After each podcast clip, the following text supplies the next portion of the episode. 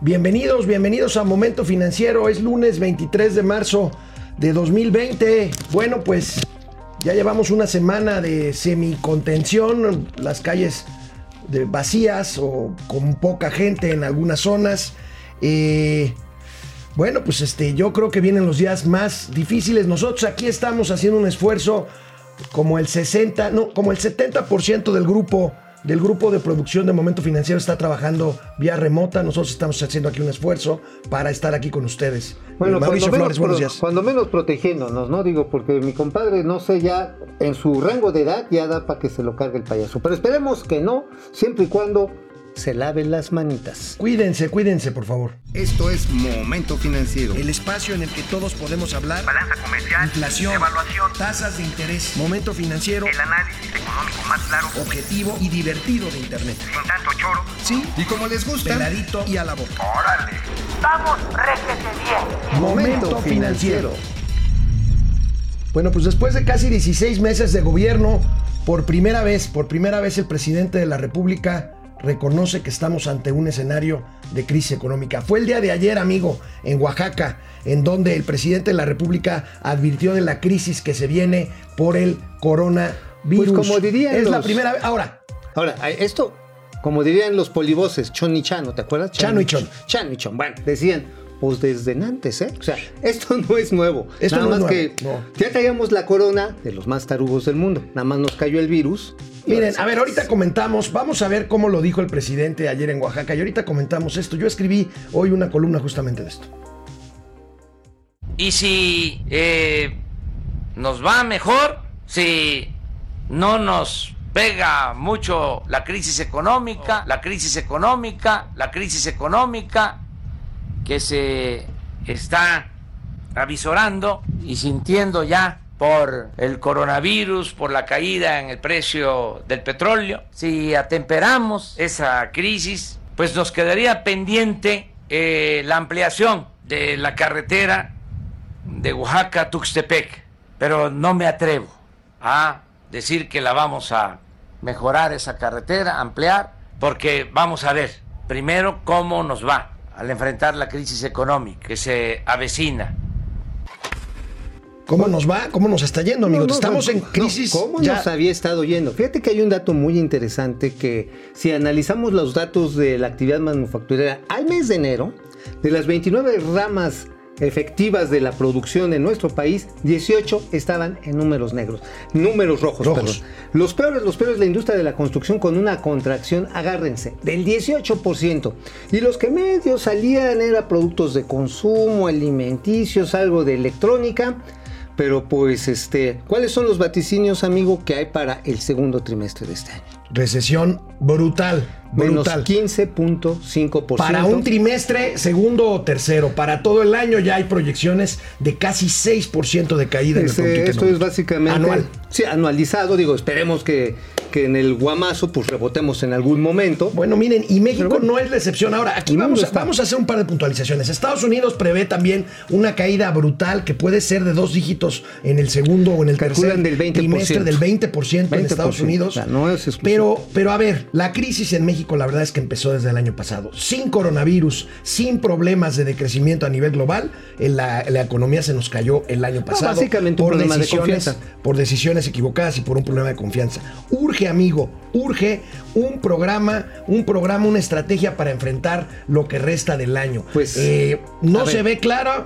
El periódico El Economista hoy en su primera plana ver, consigna ¿qué dice? que la están afinando en la Secretaría de Hacienda. No sabemos de qué se trata. Ver, yo sí amigo, sé. amigo, urge. Yo sí sé. A ver. Ahí les va. Paren mimeógrafos, paren computadoras, interplatanaria intergaláctica, como diría mi queridísimo amigo que en paz descanse el gato cachetón, mejor conocido como César Castruita. Bueno, pues ahí les va.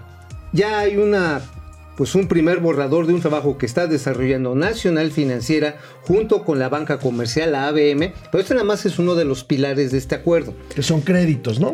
Pues son garantías a partir de Nacional Financiera. Obviamente va a estar constreñido a la pequeña y mediana empresa, es a donde se está aterrizando este tipo de apoyos. Obviamente hay que establecer cuáles son las reglas de operación, pero básicamente es para evitar la pérdida de empleos, que por ejemplo, este pasado fin de semana el anuncio que hizo Alsea fue dramático, realmente dramático. Alsea le agarraron literalmente pues con los dedos en la puerta. Es que la acción de Alsea ha perdido 60% en lo que va del año. Le han pedido pago de impuestos que según debía el SAT por más de 3 mil millones de pesos, se está liquidando la compra de VIPs, se le han caído las ventas y por supuesto llega además el coronavirus y dice, pues ¿qué hago? Pues tengo que mandar a la gente a su casa sin goce de sueldo. Ojo, esto estaría contraviniendo la ley federal del trabajo, porque cuando tienes que chispar a alguien, sí le tienes que dar una indemnización. No se puede mandar a descansar sin un pago correspondiente. Bueno, aquí, Pero lo aquí cierto es que la empresa está mal. la, la empresa, la empresa tiene Empresa, problemas. Vamos a ver qué pasa con esto. Bueno, pero el tamaño de las medidas yo creo que no deben de que no deben de circunscribirse exclusivamente a apoyos de créditos blandos. No, totalmente Hace de acuerdo. falta apoyos fiscales, exenciones, no sé si exenciones, pero sí por lo menos prórrogas eh, por parte de la Secretaría de Hacienda, exenciones. exenciones también. Mira, Alemania está anunciando hoy, por cierto, Angela Merkel,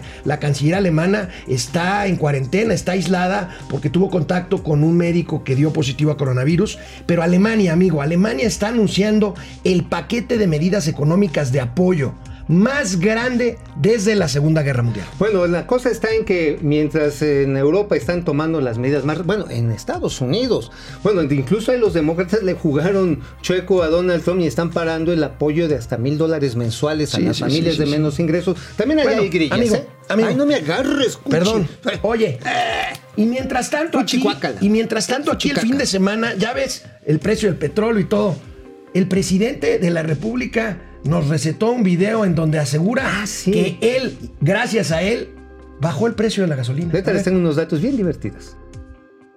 Pero ahora con esta crisis, no solo de la caída en el precio de las gasolinas, sino la crisis económica, financiera que produjo lo de la pandemia del coronavirus, eh, baja el precio de las gasolinas y eh, nosotros compramos gasolina y tomamos la decisión de eh, bajar el precio, porque eh, se pudo decir, pude argumentar, yo les ofrecí que no iba a aumentar la gasolina en términos... Híjole, amigo, ¿cómo ves? Pues mira, yo tengo otros datos, ahora sí, y ni siquiera son míos, son del diario oficial de la Federación. Ahorita los vemos después de un corte, canal 76 de Easy, 4 de la tarde de lunes a viernes. Aquí estamos en Momento Financiero y en Spotify, por supuesto. Bueno, pues miren, son del diario eh, oficial de la Federación. Aquí les va. Acuerdo por el cual se estimula al consumo de diésel y gasolina. 0%. 0% por tercera semana consecutiva. Pero a ver, ¿qué quieres decir con eso? O sea, Que no hay ningún estímulo. Claro, no, y que el precio de la gasolina actúa en función de lo que el presidente criticó la reforma energética de hace algunos años y baja el precio de la gasolina, eh, baja el precio del petróleo, quiero decir. Se agota, digamos, la parte del IEPS que se está cobrando completo. Y entonces, pues a partir de ahí, los Oye, precios tienen que tamaño bajar. santito, ¿eh? Sí, no, Sí, no, tamaño bueno. santito. Ahí les va el tamaño del IEPS que se las están dejando ir. 4.95 4 pesos con 95 por cada gasolina de la, digamos, de la verde. De la Por cada litro. Por cada litro. Eh, la que es de mayor octanaje, es decir, la rojita, la premium. 4 pesos con 18 centavos y para diésel se le están cayetando frías a 5 pesos con 44. Si hubiera un estímulo fiscal realmente, estos precios ya hubieran bajado. El IEPS ya hubiera salido un edicto presidencial si le vamos a bajarle. Pero no, ¿por qué no lo hacen? Porque la contribución que se viene cobrando a través del IVA, del impuesto este, sobre la renta y también otros impuestos especiales a la producción y a los servicios, se está cayendo por la menor actividad económica. Bueno, Entonces, pues, ustedes saben si creen o no creen. La verdad es que. La, la verdad es que a mí me sorprendió mucho este video. Este, Bueno, pero es que como habíamos dicho, la verdad está en que yo sí sigo admirado, amigo, de los tamaños que tiene el señor presidente. Como para irle a agarrar a trompadas a los ahorita pinches a árabes otras- y agarrarle a Putin y órale, Putin, y órale, váyanse a Trump Sí, y péguenle a recuerden, que ¿De esto es consecuencia de una guerra de precios entre los árabes, Pero, entre los pero, ¿quién- pero quien los y quien Rusia. pero quien los convenció fue el presidente López Para Obrador. bajar la gasolina A- mexicana. A fuerzas, a fuerzas. Miguel, A Miguel, Miguel Cama, Carrera, desde Durango. Juni Damián, nunca, más que nunca, al pendiente de la información. Sí, Julia León, ¿cómo estás, Julia? Julia, ¿cómo estás? Virulentos chicos, nos dice. Virulentos. Juan sí, José sí, Medina sí, desayuné, desde desayuné Sombrerete. gallo, desayuné gallo. Gui- Guillermo Hernández, desde Calgary, Canadá. Rui Norochi. Acabo de ver un paper de la Universidad de Oxford en donde estiman que para detener realmente el coronavirus serían tres meses de aislamiento. Sí, la verdad no se ven Bueno, las ya. Hugo Ahorita López vamos a- ya dijo que por ahí iba, ¿eh? Sí. Julia León, eh, una disculpa de una cachanilla por lo pasado. Allá ahorita vamos a hablar de eso, de la consulta. Diana Medina, excelente programa, Depredador Mercenario. eh, lo de Mexicali, ahorita vamos a hablar de eso. Desde Tijuana, Pedro Reyes, Julio Michelena Ayala. Hoy es el día de despedir la poca confianza de inversión. Sí, vamos Sí. a hablar de eso. Francisco Guerra, el golpe que nos faltaba. Pedro Reyes.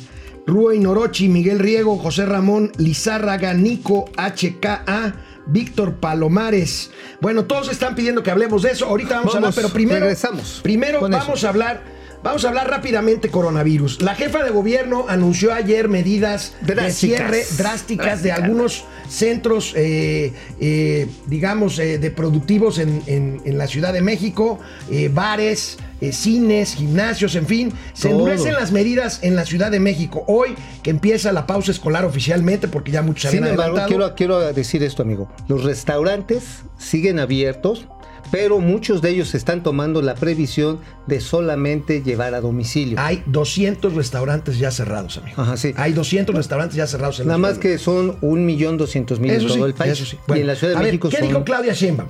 300 mil.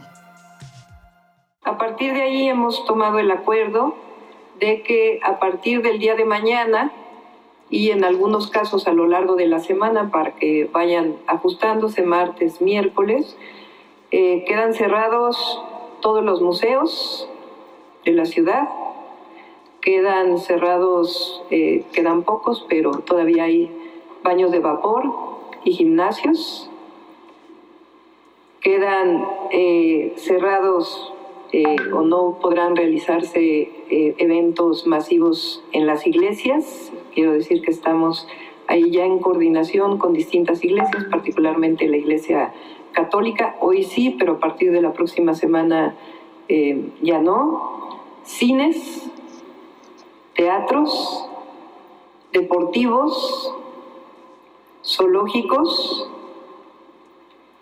pilares, sendis, y vamos a buscar internamente la reducción de hasta el 50% de todos los trabajadores que no tengan labores operativas sustantivas en las alcaldías para que puedan permanecer en su casa, además de los esquemas que ya lanzamos en donde las madres o padres de familia que tengan un hijo o hija que no va a ir a la escuela a partir del lunes se queden en su casa eh, y al mismo tiempo Oye, ¿Cómo amigo, pues entonces, ¿cómo vas a ir a hacer tus citas estas así sabrosonas a los baños públicos? Ya no, No, hombre, ya ni existen baños públicos. La Ay, misma ¿cómo jefa de no? gobierno dijo Sí. que ya son muy poquitos. Pero todavía. Pero mira, esto, es, esto serio. Ahora, esto es serio y te voy a decir por qué.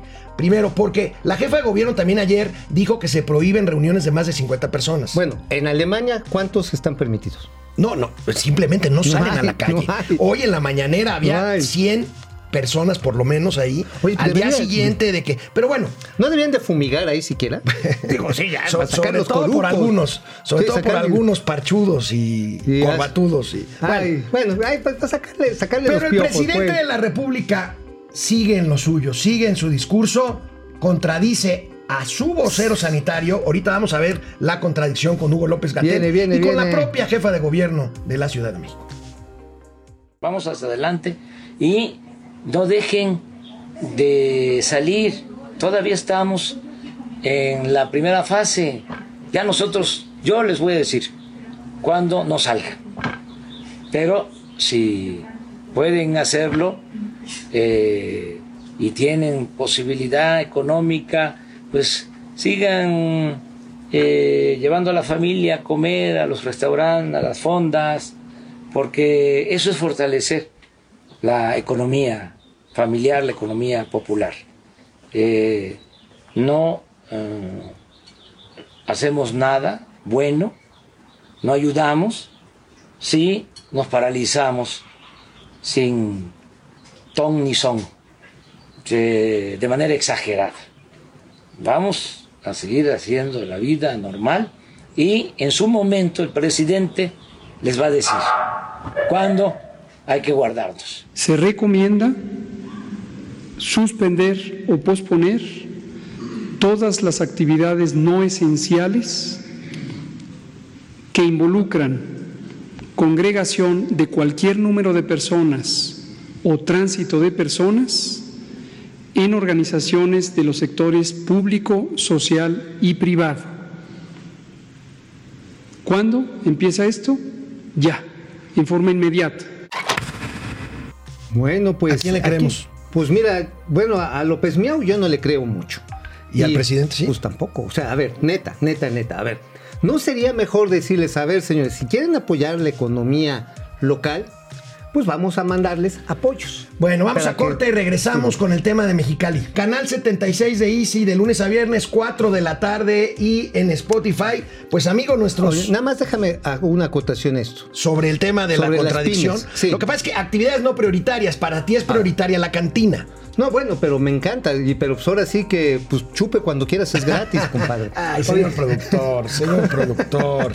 Bueno, ay, a ver, está ahí van a poner No, el no, no, no, no, no, Bueno, no, pero bueno. pues puede ser con. No, mira, ahorita estábamos viendo en pantalla un. El viernes dimos a conocer en la página de Momento Financiero Sí. un, un, este, un acuerdo de la Secretaría de Salud por el cual a partir de hoy lunes se suspenderían las actividades de todo el gobierno federal que no fueran esenciales. Ajá. Bueno.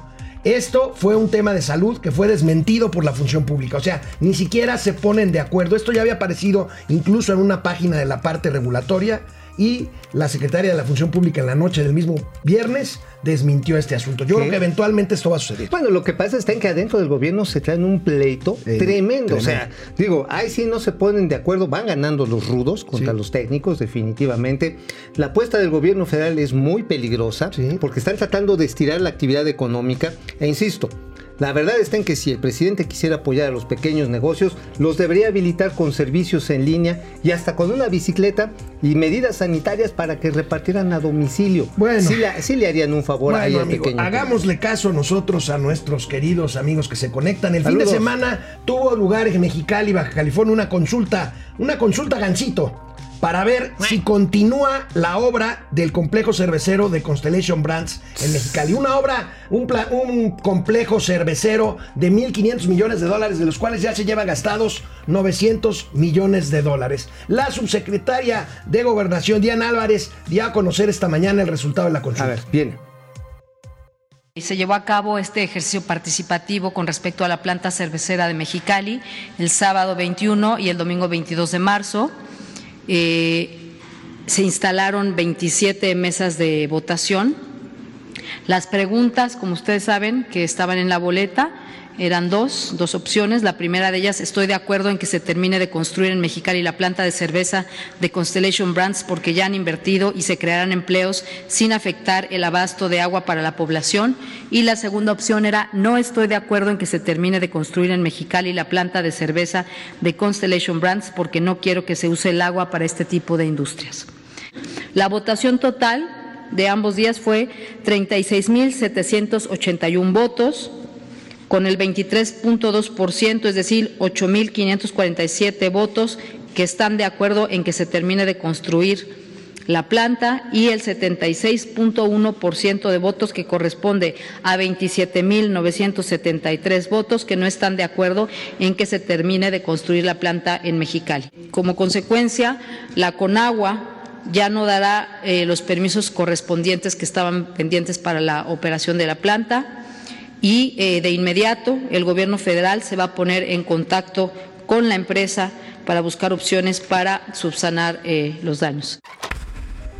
A mí me queda algo muy claro. A ver, primero, esa consulta Gancito no tuvo ninguna metodología. ¿Sabes cuánto representa del padrón de Mexicali los que votaron? Menos del 5%. Me- menos, del, men- menos del 5%. Sí, claro. Y los de que dijeron no a la planta, menos del 3%. Es una locura, amigo. Vaya momento para mandar una señal. Creo, Pues- que, es, creo que es el último clavo o el penúltimo en el ataúd de No, la pues es- confianza es, es el mismo de esquema del, en México, del Naim, del- ¿no? del aeropuerto. Es la decisión de un solo hombre, el presidente, que dice, a ver, por mis pistolas, pues no va.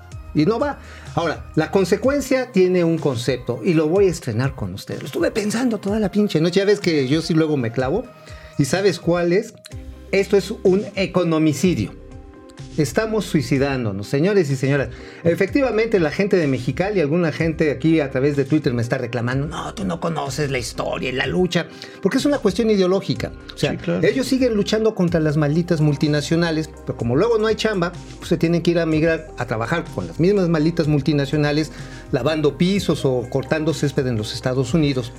Pero ¿sabes qué, amigo? Manejaron tres mentiras. Una, que se acaba el agua en Mexicali. No es cierto. Lo que está mal es la red pública, la urbana es la que está arruinada. Otra mentira que dijeron es que esto nada más iba a beneficiar a la cervecera. Son 30 mil empleos muy bien remunerados en la zona que se pierden. Y además diciendo que de esta manera, pues qué bueno que finalmente ya no se hace lo que quieren los ricos. ¿Sabes qué, amigo? Yo no quiero ver, por ejemplo, la cara que va a poner este el Larry Flint, el de el de, Eh, el de Blackstone. BlackRock. BlackRock. El de BlackRock que vino, según esto, a ofrecer ayuda, a ofrecer inversiones, a ofrecer. En fin, bueno, mira, amigo, es un disparo ofrecer- al pie que se da el presidente de la República y que lo celebra así. hay que respetar la decisión de la gente. Yo creo que ellos van a entender eh, cuando hay un resultado así, pues es evidente de que no hay acuerdo. Es bastante la participación.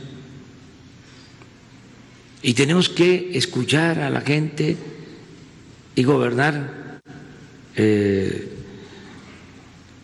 con el mandato popular.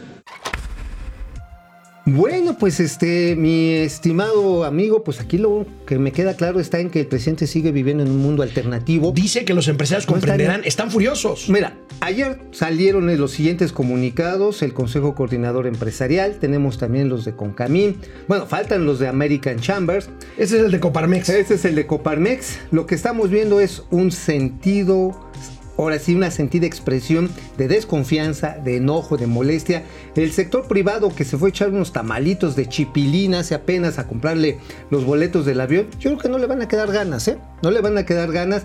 Y esto con dolor lo digo porque a final de cuentas son empleos, son empleos de mucha gente, incluyendo los nuestros amigos. O sea, realmente estamos cometiendo un economicidio. En esta lucha contra los malditos empresarios perros ratas infelices que dice mucho de los chairos. Y también hoy el presidente en la mañanera dijo, no, no, entre la contingencia no va a haber ningún tipo de condonación ni perdón de impuestos. Ok, pues a final de cuentas va a seguir siendo la tónica de saco el dinero para darle a los pobres. Pues nada más que al rato pues no va a haber a quién cobrarle los impuestos, amigo. Híjole, yo creo ¿eh? que es una mala noticia, es un mal día. El dólar, ¿a ¿cómo está, amigo? A 25 pesos con, ahorita les digo, la- las acciones de Constellation Brand se cayeron 12% ya el día de hoy. Entonces estamos hablando de que nos sí, efectivamente, nos estamos dando un balazo. Yo iba a decir un poquito más arriba, como medio metro más arriba, porque la verdad sí, 25 pesos con 17 centavos. El tipo de cambio Forex, es decir, en ventanilla debe estar ya rayando los 26 pesos. Bueno, miren, pasemos lista ya para irnos. Eva Vamos. Jaimes desde Houston, Flor E. Ruiz, eh, Jesús Saga, Aarón Mur- Murataya, Miguel Riejo eh, y María Eugenia Arreola. Nos vemos mañana aquí en Sin Momento falta. Financiero. Vamos, réjete bien. Momento Financiero.